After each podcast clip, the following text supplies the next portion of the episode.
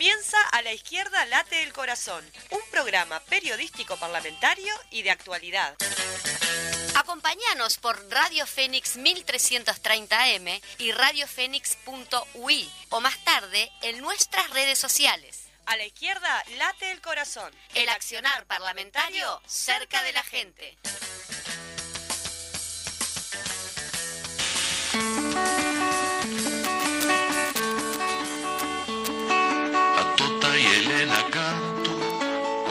Contenida, con la tiza y el cuaderno, soñaban cambiar la vida.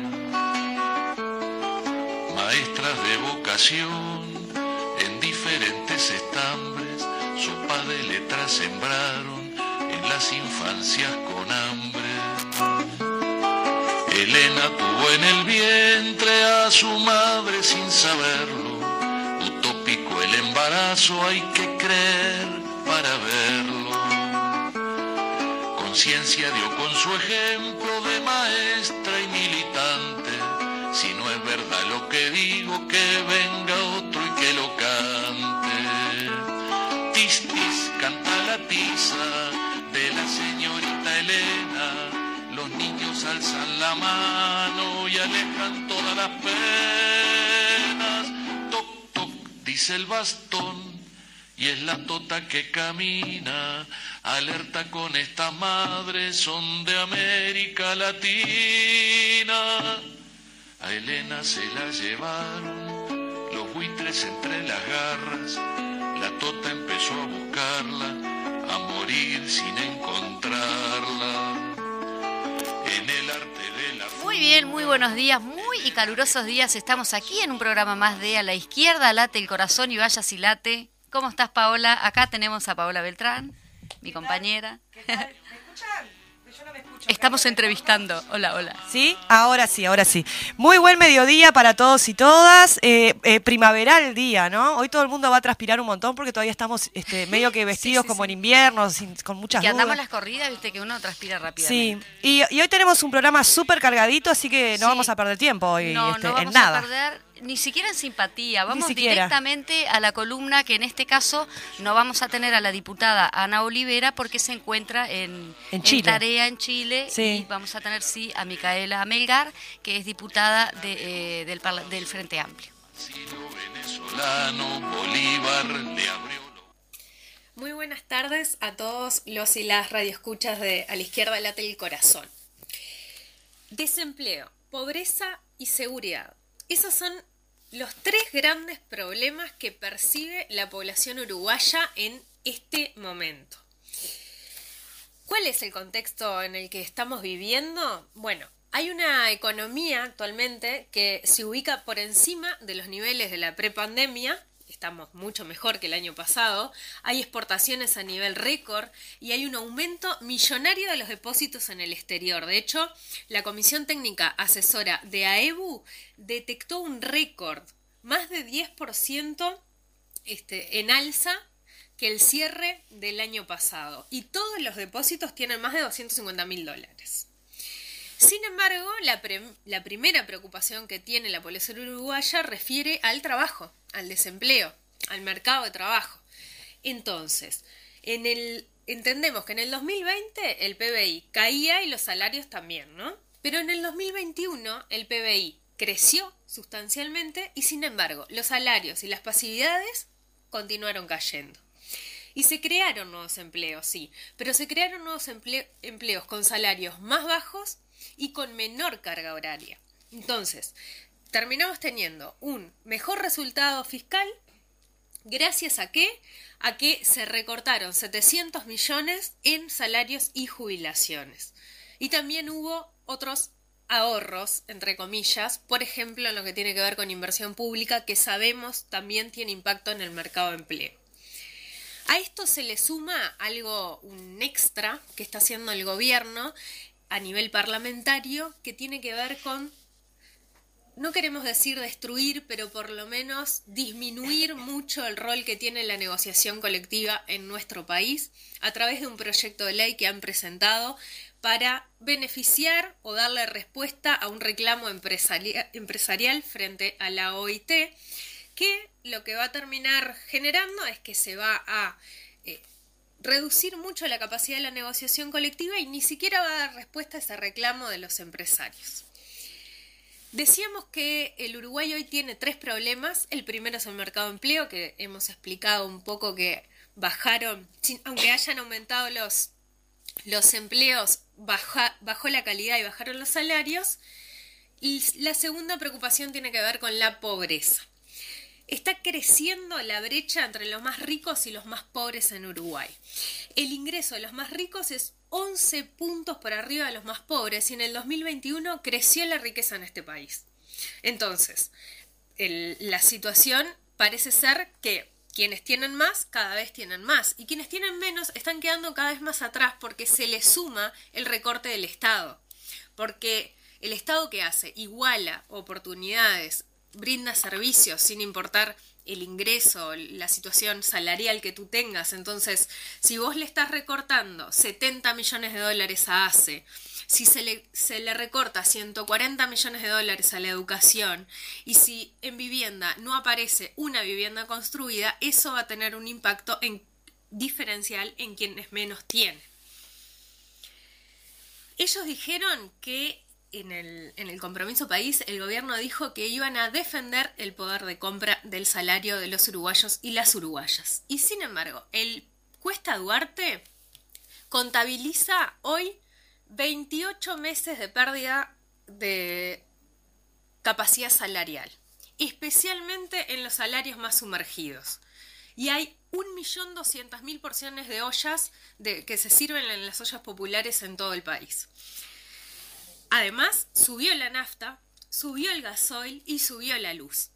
Y lo que termina sucediendo es que hacen propaganda por alguna modificación mínima, pasó en pobreza y está pasando ahora con la nafta, que sube, eh, en el caso de la nafta, 10%, bajan la nafta después de, de haber dicho que no iban a subir, bajan la nafta un porcentaje muchísimo menor y hacen propaganda con que bajó la nafta. A ver, evidentemente la gente no es no es tonta porque vive día a día en su bolsillo el impacto de esto, especialmente el combustible productivo que termina impactando en cuanto salen las cosas. Por no mencionar el aumento del precio de la leche, la inflación diferencial del precio de los alimentos, etcétera, que todo esto hace que la gente eh, que está pobre o la gente que eh, cada vez eh, le, tiene más mes al final de su salario, tiene menos capacidades para básicamente transitar por la vida, ¿no? Pero eh, este es, un, es una preocupación que le ocupa bastante poco tiempo al gobierno y sin embargo están eh, enfocados en otros detalles. Por ejemplo, bajarle el impuesto del al patrimonio de los grandes propietarios rurales, como hicieron esta rendición de cuentas.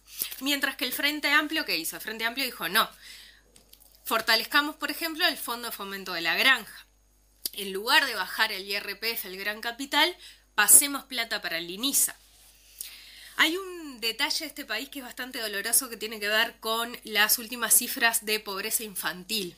Como sabemos, todo o gran parte del desarrollo de una persona se juega en la primera infancia y la pobreza infantil aumentó durante estos dos años y medio de gobierno de coalición en comparación con el 2019 especialmente en los menores de 6 años, subió de 17% a 18,6%. Y en los menores de, de 6 a 12 creció de 16 a 19. Esto va a tener un impacto para toda la vida. O sea, la vida de estos chiquilines se juega en este momento, no en los años eh, siguientes. Por eso el Frente plantea que parte de nuestra tarea política eh, tiene que ver con la articulación de la solidaridad, por ejemplo, de las ollas que mencionábamos, los sindicatos, los espacios colectivos.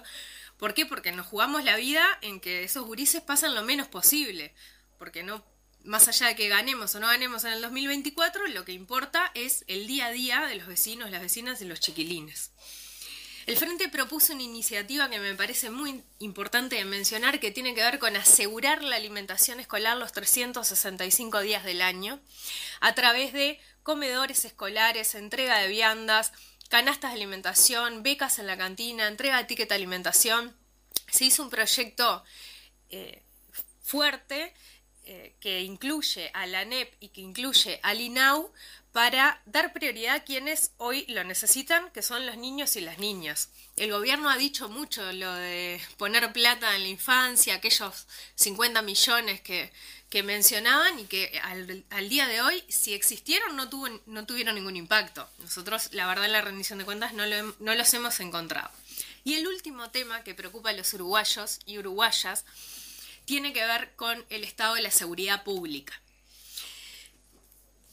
Luis Alberto Heber aseguró que lo que va de agosto y en estos días de, de, septiembre se reportaron un total de 31 homicidios. Esta cifra tiene algunas diferencias con otras cifras reportadas por los medios de prensa, pero este, por, este, homicidio, por, por, muertes que aún están este, en investigación, pero este, pongamos que son 31 homicidios. Lo que es evidente es que la ley de urgente consideración no tuvo ningún impacto en términos de seguridad pública. De hecho, la situación es peor. La gente lo percibe como peor. Por ejemplo, ante la pregunta de si los ciudadanos observan modificaciones en cuestiones de inseguridad desde la aprobación de la LUC, el 48% respondió que no. Y el 31% percibe que se incrementó la ocurrencia de delitos, que es lo que está sucediendo. Acá hay toda una explicación que, desde la izquierda también tenemos que siempre poner sobre la mesa que tiene que ver con eh, por qué se cometen delitos, ¿no? Hay una parte muy grande de, los delitos en este país que están vinculados al mercado del narcotráfico, por eso la legalización de la marihuana fue un paso importante en ese sentido. Eh, por eso eh, las modificaciones que se hicieron en la ley de urgente consideración, que flexibilizan el tema del lavado de activos, eh, tienen impacto negativo en términos de seguridad.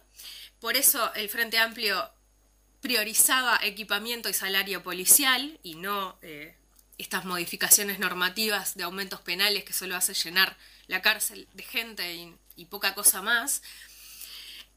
Pero también tenemos que decir que hay algunos delitos en este país que son delitos de sobrevivencia y que la gente eh, los comete por no tener otras alternativas. Por ejemplo, por no tener trabajo, por no tener eh, perspectiva. Entonces hay que trabajar integralmente. O sea, que el Estado se retire de los territorios, que se retire el MIDES, que, que haya poca presencia de las policlínicas. Eso también genera un, un espacio más inseguro, más violento y donde también el mercado, el narcotráfico puede avanzar, porque si no hay nadie que lo frene y la, ofrece oportunidades, eh, suena horrible, pero es así, eh, nos vamos convirtiendo en un país que no queremos ser. Y nos vamos convirtiendo en un país que este, parecido a otros que conocemos y que sabemos que las consecuencias han sido muy negativas para las grandes mayorías.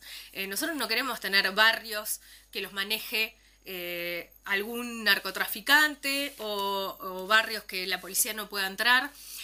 Para eso se necesita mucho trabajo de convivencia, se necesita programas integrales, se necesita tener un gobierno que asuma lo que está sucediendo y que no eh, justifique sus acciones con eh, con, con, respuestas que son muy difíciles de creer, que se le haya entregado un pasaporte a un narcotraficante en la mano, que estaba preso.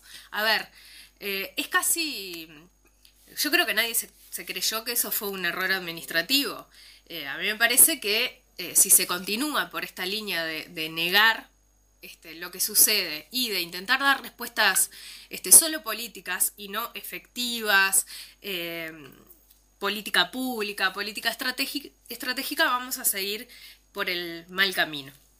El, Frente ahora está discutiendo eh, la segunda parte de la rendición de cuentas, la está discutiendo en el Senado y allí eh, est estamos haciendo fuerza para que el presupuesto educativo aumente y cubra las necesidades de la educación eh, para que eh, la UTU, para que la NEP, para que la UDELAR, para que la ciencia y la tecnología cuenten con, con el presupuesto necesario y también eh, para que se den respuestas a las grandes necesidades de la población uruguaya, que son estas que hemos estado charlando y que hoy no tienen respuesta.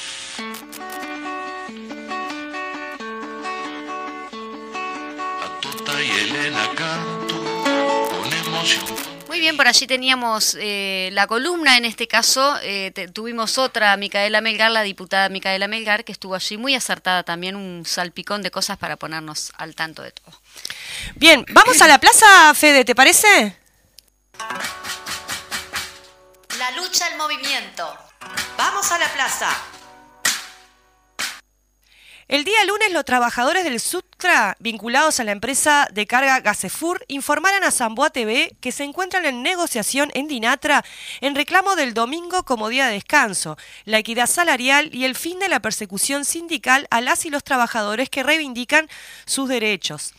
Al, Es- al sí, respecto, dale. Eh, sí, al respecto, Arturo Ferrizo, dirigente sindical, manifestó que tenemos jornadas de más de 15 horas y se suma que a los trabajadores no se le está permitiendo un adecuado descanso los días domingos y por ende no se les permite un vínculo con su familia y cualquier vínculo que un trabajador genera un día de descanso normal en cualquier lugar. Y agregó que están llevando eh, y trayendo la riqueza del país, en este caso puntual, la madera para las papeleras. Al momento de la negociación, en Dinatra se desarrollaba asamblea en Fraiventos en el lugar de trabajo en apoyo a la negociación. Bueno, eh, al mismo tiempo comentarles que se está llevando adelante una de las tantas ocupaciones docentes en, de docentes en reclamo de la reforma educativa en consulta y la falta de presupuesto para la educación en el Liceo de Solimar. Eh, la, la ocupación inició a las siete y media de la mañana y para comentarnos el desarrollo de esta medida tenemos ahora en línea a Micaela Oliveira, dirigente del núcleo sindical. ¿Estás por ahí, Micaela?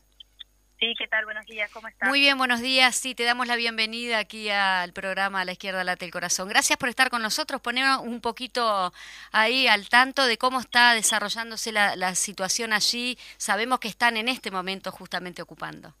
Sí, sí, estamos este, desde las siete y media, estamos acá. Eh, nada, se desarrolló con total normalidad. Eh, vino la inspectora, labramos el acta, digo, como siempre se hace. Este, tuvimos un apoyo bastante importante por parte de los compañeros. Estamos de paro. Eh, nuestra filial está compuesta por dos núcleos, eh, Ujú. Solimar 1 y Solimar 2. Los dos núcleos paramos y estamos este, ocupando ambos este liceo. Además tuvimos apoyo de compañeros de otros liceos de la, de la zona. En un momento llegamos a ser unos 50 más o menos.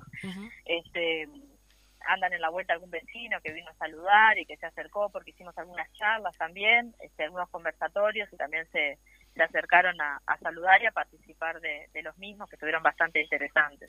Micaela, específicamente, ¿qué es lo que están reclamando allí en, en- en el Liceo de Solimar? Bueno, básicamente en realidad eh, hay dos cosas que están pasando.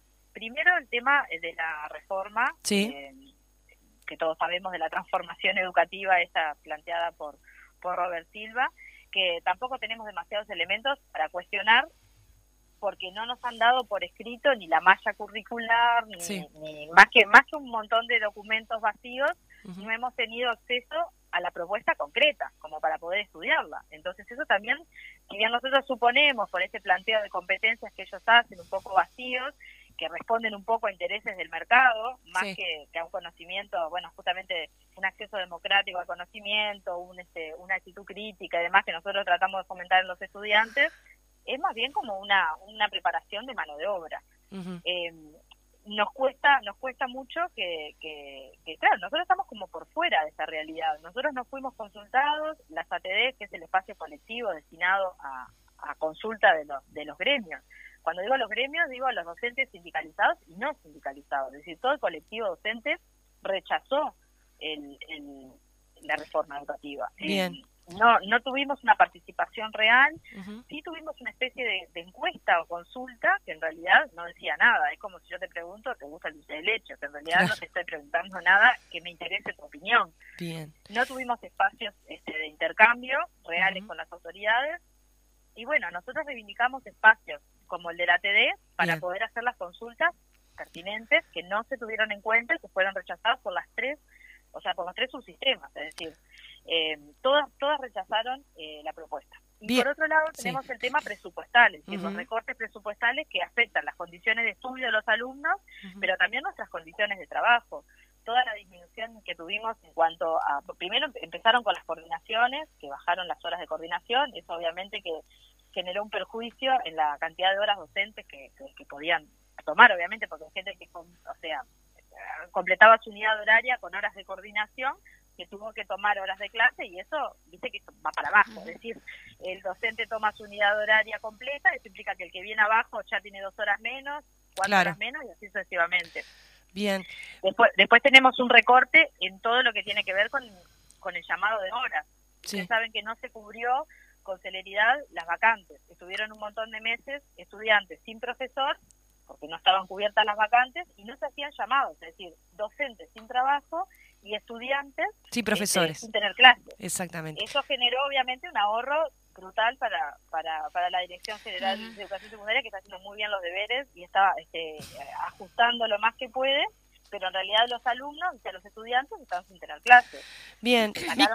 Micaela, perdona que te interrumpa. Este, nosotros vamos a tener en, la segunda parte específicamente a una compañera también del núcleo sindical hablando sobre estos temas. Tenemos que ir redondeando. Eh, ¿Hasta cuándo hasta cuándo piensan seguir ahí en el, en el liceo? ¿Cuál es la idea? Y, ya vamos como redondeando un poquito.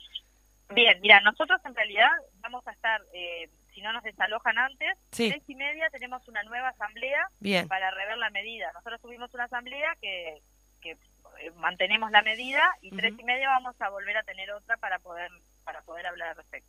Bueno, les, mandamos un abrazo grande, la solidaridad ahí y, este y un aguante, ¿no? A, la lucha que están dando ahí los docentes y los estudiantes también. Esperemos sean escuchados. Muchas gracias. Gracias a ustedes. Chao, chao. Muy bien, seguimos entonces con Vamos a la Plaza. Este miércoles a las 18 horas se están movilizando los y las cooperativistas del Plan de Vivienda Sindical. Concentrarán en el Ministerio de Economía en Colonia y Paraguay y desde allí se movilizan hasta la Torre Ejecutiva con la consigna contra el modelo de desigualdad. Exigen presupuesto para la vivienda cooperativa. Denuncian que el 0% de presupuesto afecta a tal punto que estamos exigiendo que se vuelvan a los sorteos de 2.000 viviendas anuales y que los pagos de las cooperativas que ya están en obra sean periódicos y constantes, que no se generen retrasos. Este miércoles a las 18.30 horas en la huella de Sereñi se llevará adelante la presentación del libro Cómo sobrevive la militancia del Frente Amplio. En la actividad estarán presentes dos de sus autores, Verónica Pérez y Rafael Piñeiro, el periodista profe Ricardo Piñeirúa, la militante de las bases Clara Romano, representante de FESUR y el presidente del Frente Amplio, Fernando Pereira. En el día de hoy, a las 16.30 horas, la Cámara de Diputados se realizará un homenaje a Elena, a la maestra Elena Quinteros por el eh, Quintero por el aniversario de su nacimiento, a cargo del diputado Frente Amplista Daniel Gerard. El 9 de septiembre es el aniversario del nacimiento de Elena Quinteros, al tiempo que se desarrolla el juicio en Italia por su secuestro y desaparición. Organizaciones sociales, culturales y políticas realizarán varios homenajes durante este mes. Uno de los homenajes que se realiza eh, entre todos estos que mencionábamos se hace este sábado 10 también, además del que decíamos recién en el Parlamento, a las 17.30 horas. Eh, la actividad se realizará en el barrio de La T en Laureles, esquina Rivera, Indarte, en el Comité Pantanoso. Sí, poner un poco al tanto a las personas de quién fue Elena Quinteros. Elena era maestra y militante de la resistencia obrero estudiantil. El 24 de junio de 1976 es secuestrada de su apartamento y llevada a un centro de torturas. Bajo tortura, el 28 de junio convence a su a sus captores que tenían un encuentro con un compañero al que entregaría. Se hace llevar a Boulevard Artigas y Palmar a pocas cuadras de la casa donde se encontraba en ese momento la Embajada de Venezuela. Son aproximadamente las 10 de la mañana cuando Elena corre y logra trepar el muro e ingresar a los jardines de la Embajada. Sus captores corren tras ella y logran atrapar ya, atraparla ya dentro del recinto. El consejero y el secretario de la Embajada tratan de impedir el secuestro. Los represores la arrastran fuera y se la llevan en un vehículo militar. De acuerdo al informe de la Comisión para la Paz 2003, Elena, luego de su secuestro de la embajada, habría sido trasladada al 300 Carlos, torturada durante meses y ejecutada a principio de noviembre de 1976. El informe que realizaron las Fuerzas Armadas al presidente Tabaré Vázquez en 2005 afirmó esa versión Elena continúa desaparecida. Sí, eh, esta, de, esta manera nosotras queríamos en este programa eh, plegarnos un, un, poquito a, este homenaje. Eh, nos quedan unos minutitos nada más, vamos a mencionar algunas cositas que nos quedaron pendientes y después nos vamos a ir con esta canción en la voz de Biglietti que justamente hace referencia no solo a Elena, sino también a la búsqueda, claro, este, de, de, Elena.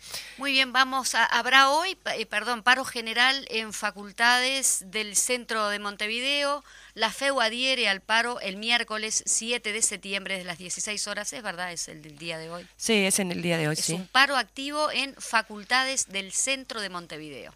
7 de septiembre, 16 horas. Y el sábado 10 de septiembre se convoca, el municipio G está convocando a vecinos y vecinas a pensar juntos el barrio Peñarol. Esto será en Camino Edison y Alejandro Duma en los predios de AFE a las 10 de la mañana.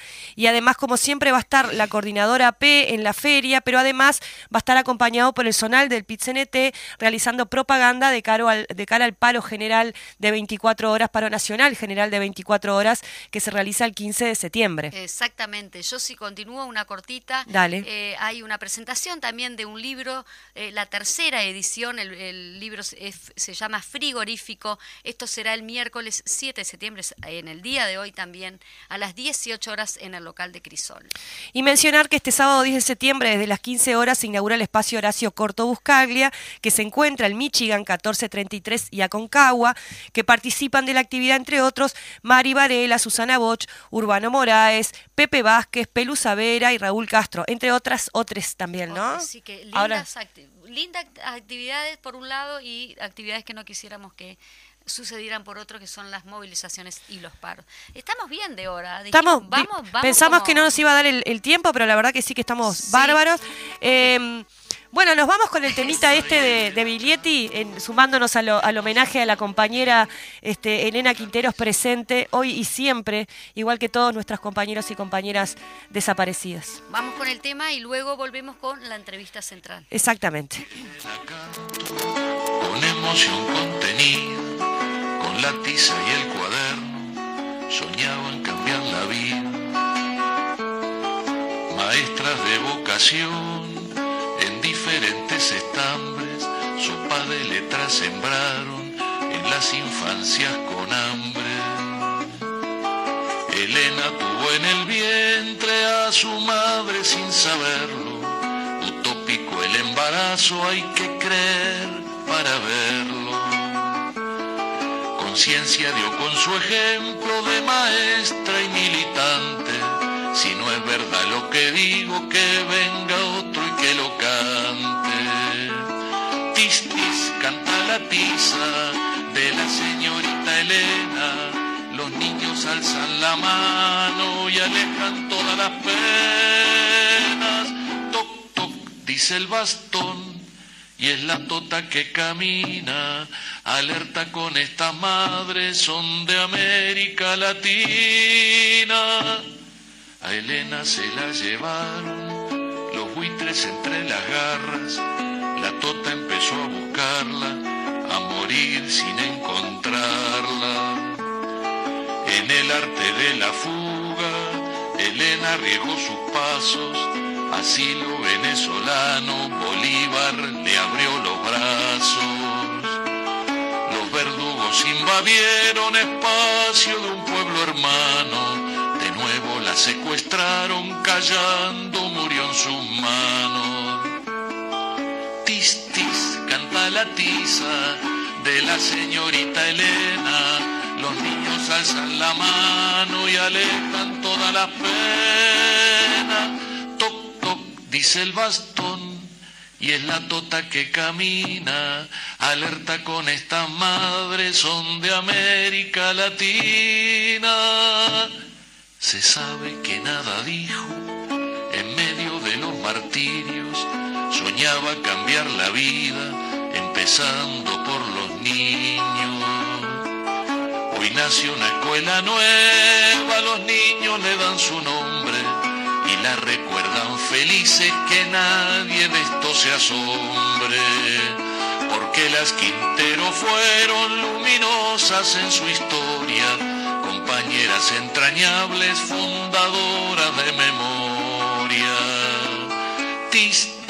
canta la tiza de la señorita Elena. Los niños alzan la mano y alejan toda la pena. Dice el bastón. Y es la tota que camina, alerta con estas madres, son de América Latina. A Tota y Elena canto con emoción contenida, con tiza y bastón gritando, ¡Viva América Latina!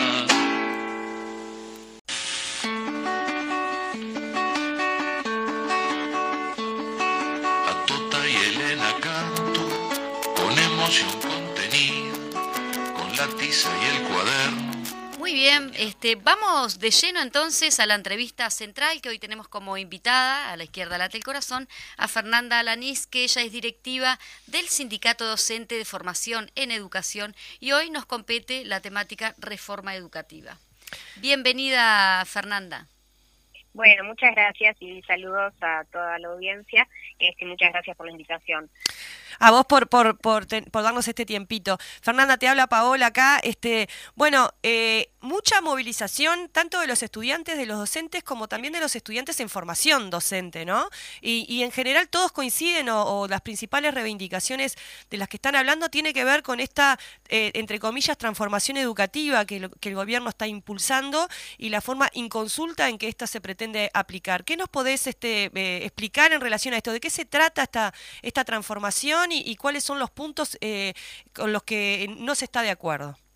Bien, en primer lugar, indicar que, bueno, nosotros eh, estamos hablando de cuatro subsistemas, el eh, inicial y primaria, secundaria, eh, educación técnico-profesional y formación en educación.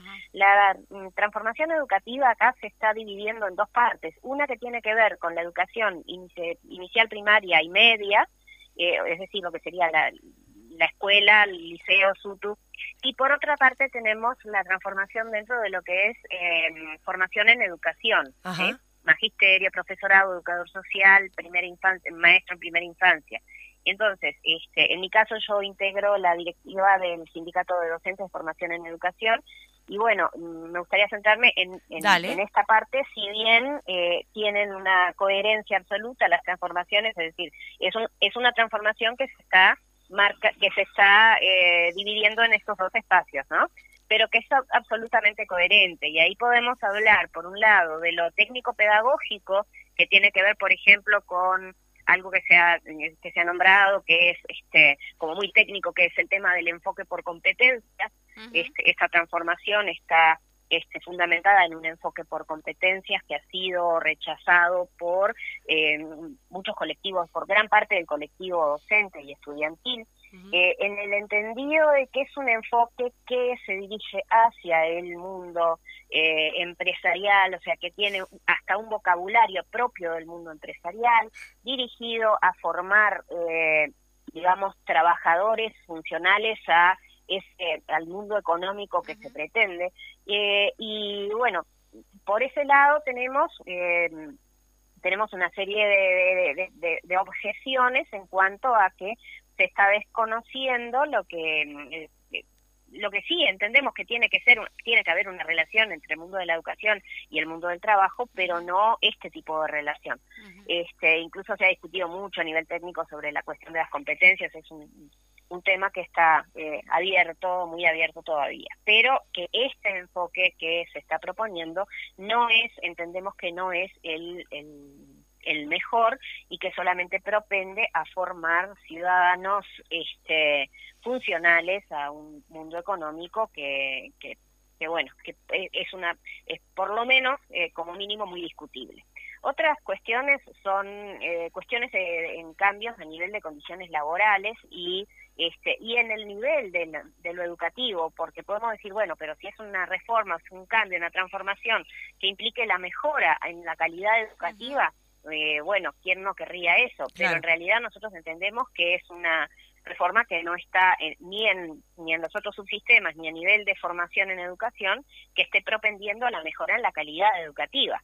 ¿sí? Sí. Este, en cuanto a formación en educación, hay para empezar además otro tema que es un tema de violación de la autonomía, porque eh, partimos de una mm, resolución del Ministerio de Educación y Cultura la resolución 355 para acreditar el carácter universitario de la formación en educación, que da una serie de indicaciones de cómo tiene que ser una carrera para, eh, para poder ser considerada universitaria, para poder adquirir el estatuto de universitaria, eh, el título que yo, que yo pueda como, como estudiante al, al que yo pueda acceder.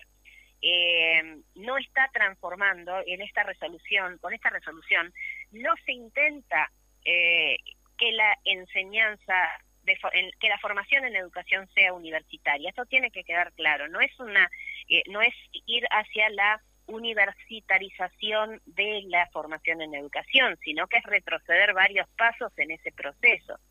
No se pretende volver universitaria la formación en educación, sino solamente agregarle la palabra universitario al título que yo pueda obtener como maestra, como profesora, como educadora social.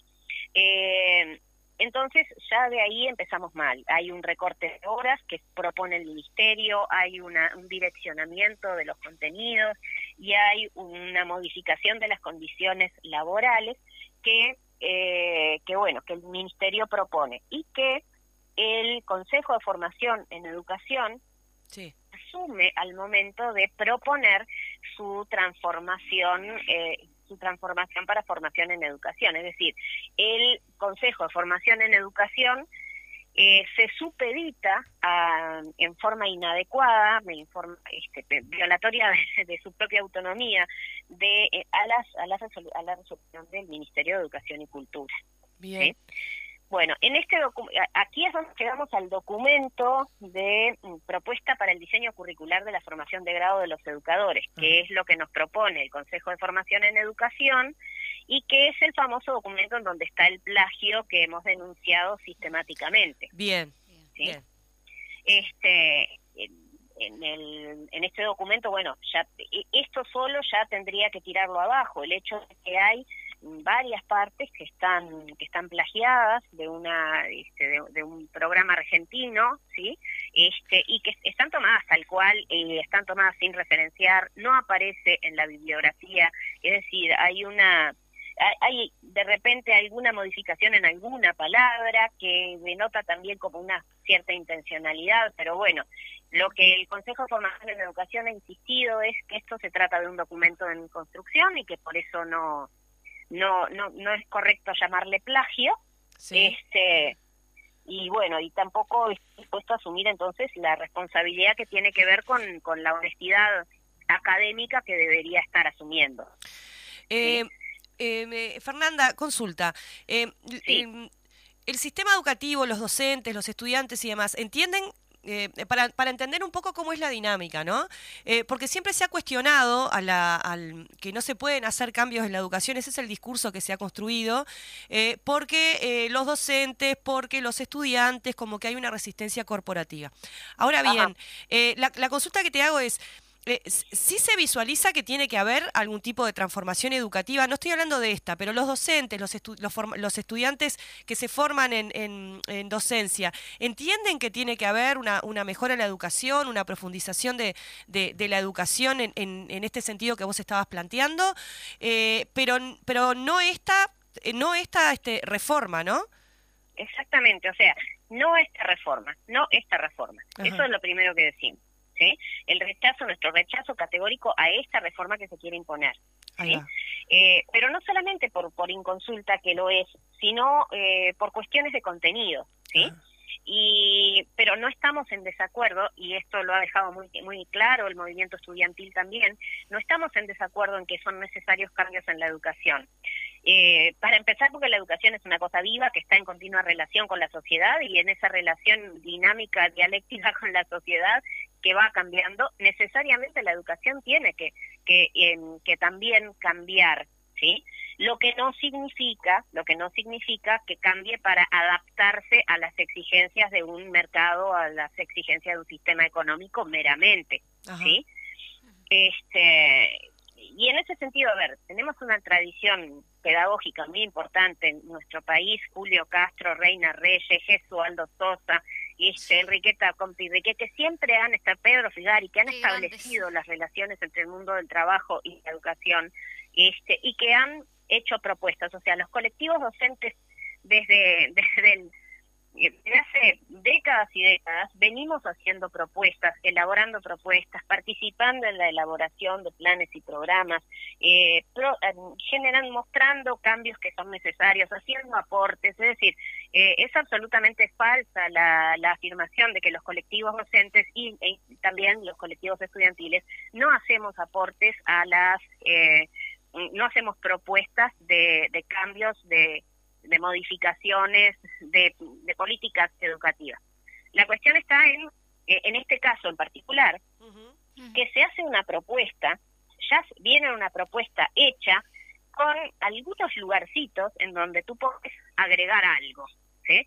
De hecho, yo estoy en, en, el día de hoy, estoy trabajando porque trabajo como profesora en un instituto de formación docente, entonces hoy eh, he estado participando y seguiré participando en una de las jornadas de reflexión que propone el Consejo de Formación en Educación. Lo que nos propuso a los colectivos docentes y estudiantiles fueron tres jornadas de reflexión para trabajar en las mallas curriculares, es decir, en, en cómo se van cuáles son las materias, cuántas horas tienen, qué contenido deberían tener. O sea, eso nos proponen tres días para, para hacer esas propuestas. Y es como en, cuando yo estudiaba inglés había un ejercicio que se llamaba filling the blanks, llenar los llenar los, los, espacios en blanco, este, pero no podías poner otra palabra que no fuera la correspondiente a eh, este, la, la, correcta. Había una correcta y esa era la que tenías que poner. Bueno, esto es más o menos lo mismo. Nos dan un documento que es el que yo digo que también que contiene plagios, que tiene contradicciones conceptuales, que hace afirmaciones, este, que realiza una serie de afirmaciones que no tienen fundamento en evidencia empírica ni en este, ni en un buen razonamiento lógico previo. Eh, y a partir de ese documento nos dicen, bueno, ustedes contesten estas preguntas y llenen estas, estas fichas. ¿ah? Entonces nos dan unas fichas para que llenemos. Eso no es real participación. Eso no es una construcción en conjunto. Y las reformas educativas, para poder, eh, digamos, una palabra que no me gusta mucho, pero para poder ser exitosas, las reformas educativas necesariamente tienen que tener la participación real de los actores que van a estar directamente implicados en su implementación. Este, es decir, eh, una, una reforma que no tome en cuenta verdaderamente lo que tienen para aportar eh, la, la riqueza que está en el conocimiento de los colectivos docentes, de los colectivos estudiantiles y de otros colectivos, eh, está destinada al fracaso. ¿sí? Una algunas cuestiones prácticas, además de esto. Estamos a un mes de la elección de horas de formación en educación. Es decir, ah. los docentes, eh, los y las docentes, todos los años, cada año, vamos eligiendo nuestras, nuestras horas. La forma que se ha encontrado más, digamos, más eh, coherente para que haya el menor, mm, la menor cantidad de alteraciones posteriores en los, este, entre los distintos subsistemas, es que primero la elección se haga en formación en educación, ¿sí? Porque digamos que si yo tengo para elegir entre horas de secundaria, de formación en educación, probablemente elija las horas de formación en educación. Son como, digamos, horas más, más codiciadas por, por el colectivo. Eh, entonces hace primero la elección de formación en educación y después las elecciones de los otros subsistemas. ¿sí? sí. Estamos a un mes de la elección de formación en educación y todavía no tenemos idea de qué materias van a estar, cuáles son los... Este, ¿Cómo era antes? ¿Cuánto tiempo tenían antes que ahora no se está teniendo? Como para percibir la diferencia. Eh, tiempo para la reflexión, dices tú. No, no, no, para las horas. Vos estás denunciando que ahora estamos casi un mes y no, no se tiene ni idea de las materias antes de que se diera esta situación. ¿Cuánto tiempo?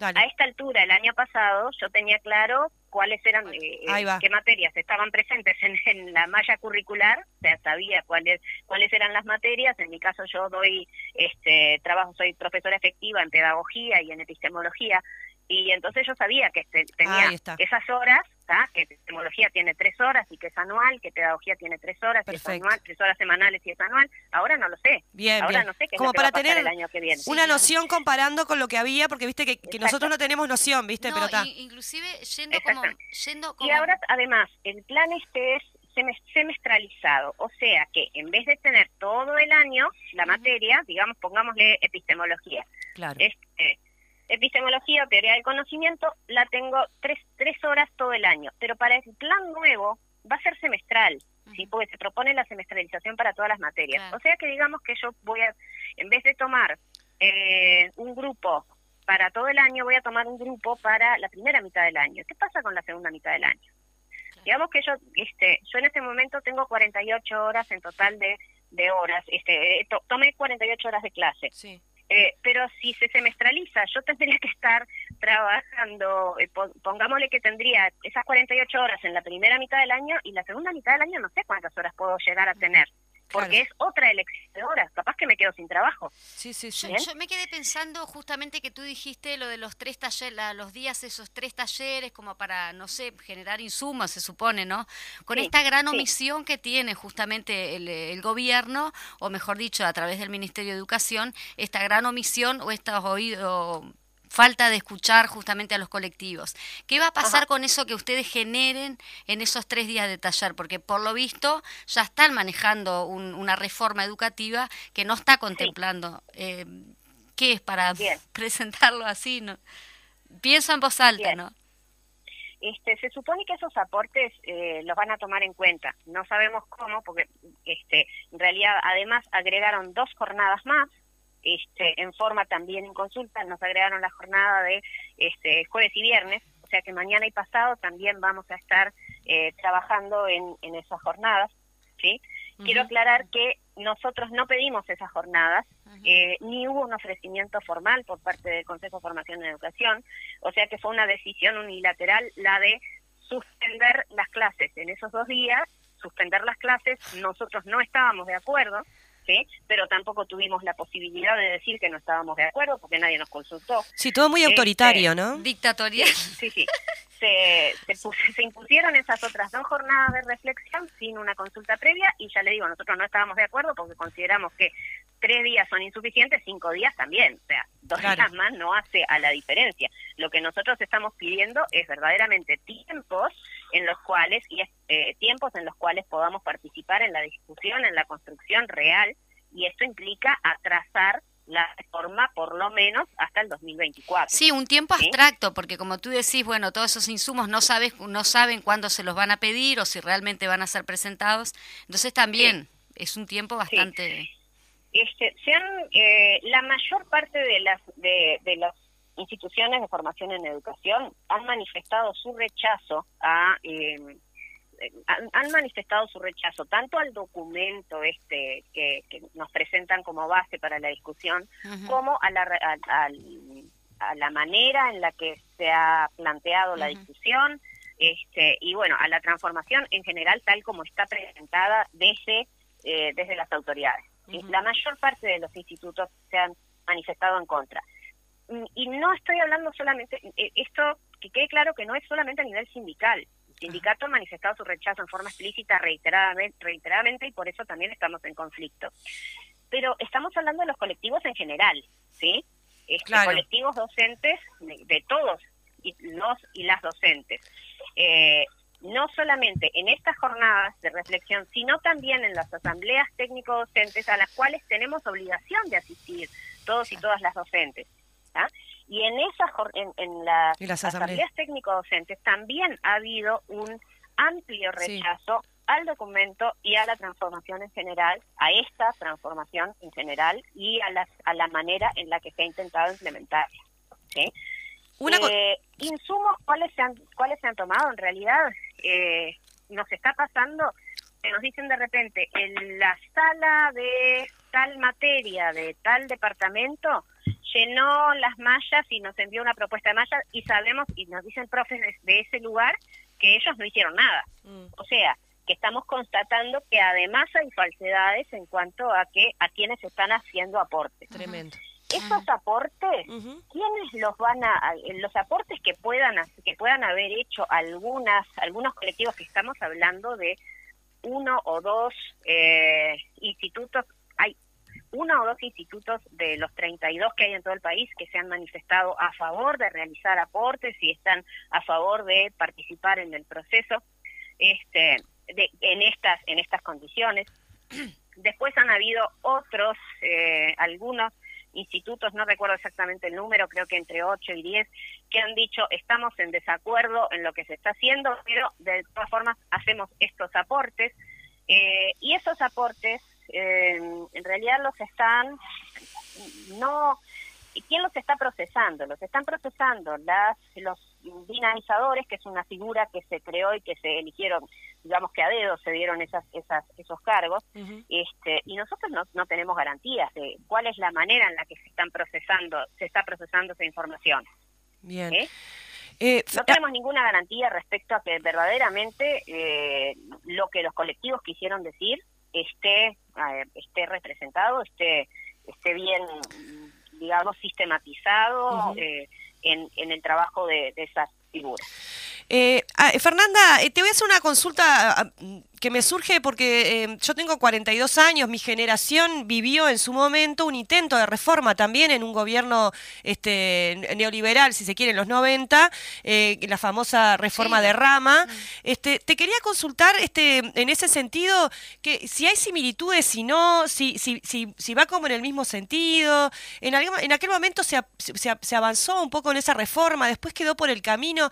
¿Qué tan viable es en, esto que vos eh, manifestabas al principio? De que es muy difícil implantar una reforma sin los colectivos, eh, de que si efectivamente se sigue avanzando en, estos, en, esta en este transformación educativa, eventualmente esto se pueda volver hacia atrás o, se pueda modificar por algo mejor.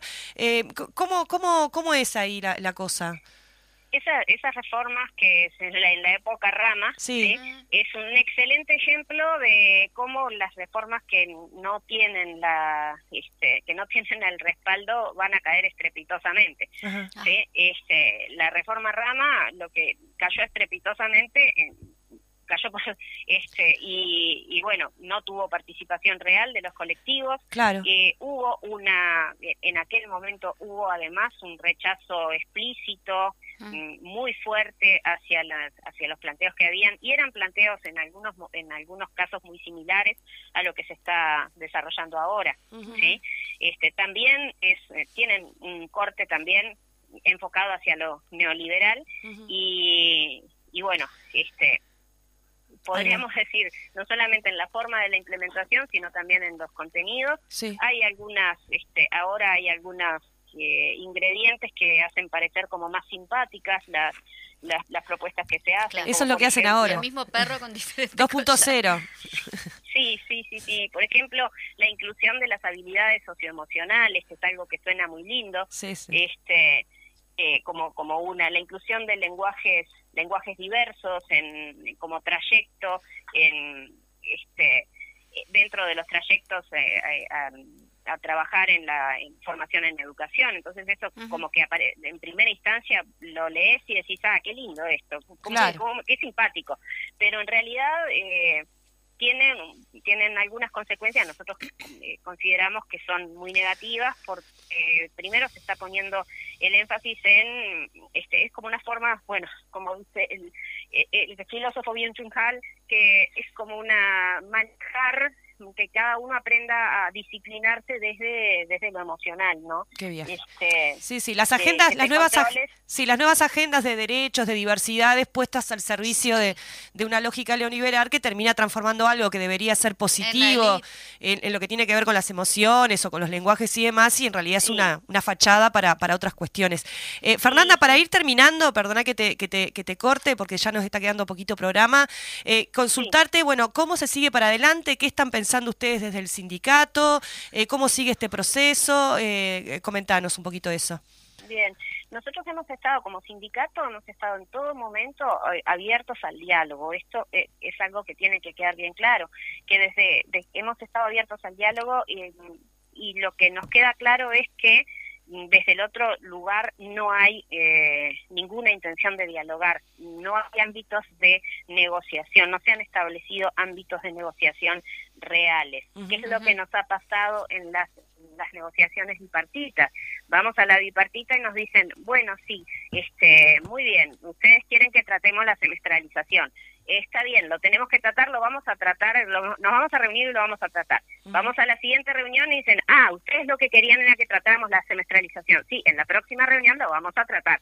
Y así ha sido desde, bueno, lo que tiene que ver con la estructura, cómo, cómo, organizar la estructura de lo que llamamos la estructura de grado en formación en educación, es decir, qué grado va a tener cada docente, qué cantidad de horas, cuáles son sus funciones, todo eso, lo venimos discutiendo desde febrero del año pasado, ¿sí?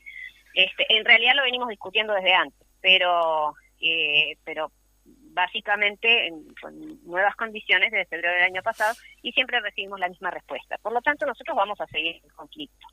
Este, y lo que pedimos es, eh, lo que exigimos es justamente es un aplazamiento, no estamos diciendo no, a, una, a cambios en la educación, lo que está pidiendo es un aplazamiento de la reforma hasta al menos 2024 para poder hacer una evaluación de lo que verdaderamente, primero, cuáles son los cambios necesarios, porque podemos no estar de acuerdo en cuáles son los cambios necesarios, de qué manera implementarlos, este, solucionar cuestiones que van a, si, si no se solucionan cuestiones más prácticas, digamos, que si no se solucionan ahora van a ocasionar un caos en los hogares de las personas que tienen hijos en el liceo, en la escuela, este, sí, y, exactamente. bueno, van a tener consecuencias directas en la población eh, para el año que Disculpanos, Fernanda Alaniz, estuvimos justamente con Fernanda Alaniz, ella es eh, directiva del Sindicato Docente de Información. Muchas gracias por estar en, eh, a la izquierda late el corazón. Mucho más claro quedó todo ahora. Muchas gracias reitero mi agradecimiento por el espacio. Bueno, este, a las órdenes. A las órdenes. también nosotras cuando lo necesiten. Muchas gracias. Bueno, le mandamos un saludo a Artín que nos mandó que le mandemos al taller de propaganda. Ahí va, taller de propaganda, vamos arriba. Y nos vamos despidiendo. Ya nos pone la musiquita Fede, que también le, le mandamos un, aguante ahí a Fede, que sin él no podríamos salir al aire. Así que vamos arriba a Fede y en él a todos los operadores de radio que siempre están ahí al firme. ¿Y nos vamos despidiendo? Bueno, muy bien, nos encontramos el miércoles que viene. Chau, chau. Salud martirios, soñaba cambiar la vida, empezando por los niños. Hoy nació una escuela nueva, los niños le dan su nombre y la recuerdan felices que nadie de esto se asombre. Porque las Quintero fueron luminosas en su historia, compañeras entrañables fundadoras